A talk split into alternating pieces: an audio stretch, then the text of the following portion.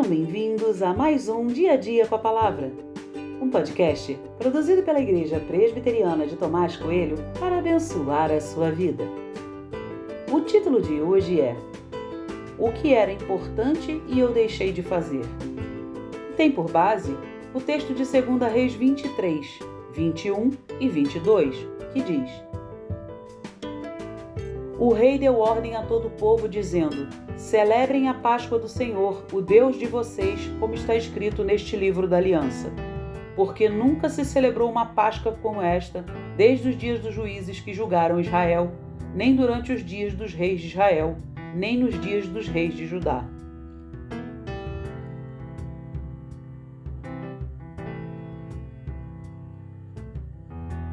Deus estabeleceu que algumas coisas deveriam acontecer com regularidade na vida do povo de Deus, e uma delas era a celebração da Páscoa.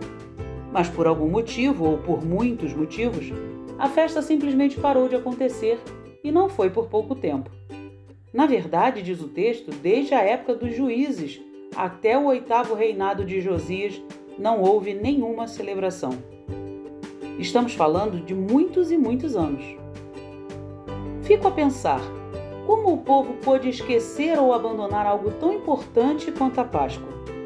Mas olhando para o meu dia a dia, percebo como é fácil ver isso acontecer. No dia a dia, lidamos com muitas coisas.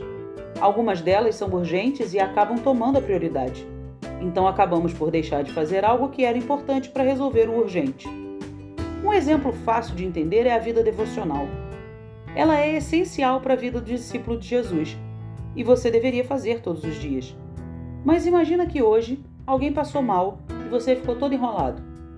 Com certeza virá o pensamento de que amanhã você fará, pois hoje foi impossível. Só que amanhã você acorda cansado, depois de amanhã tem uma reunião urgente e por aí vai. Quando for perceber, um ano inteiro se passou e você não teve a sua vida devocional. É assim que acontece. Trocar o urgente pelo importante é mais comum do que você imagina. Provavelmente foi isso que aconteceu com o povo de Israel. Envolvido em muitas batalhas e tentando sobreviver, acabou esquecendo de separar o tempo que era devido para a celebração da Páscoa. O tempo foi passando até que ninguém mais via razão para celebrá-la.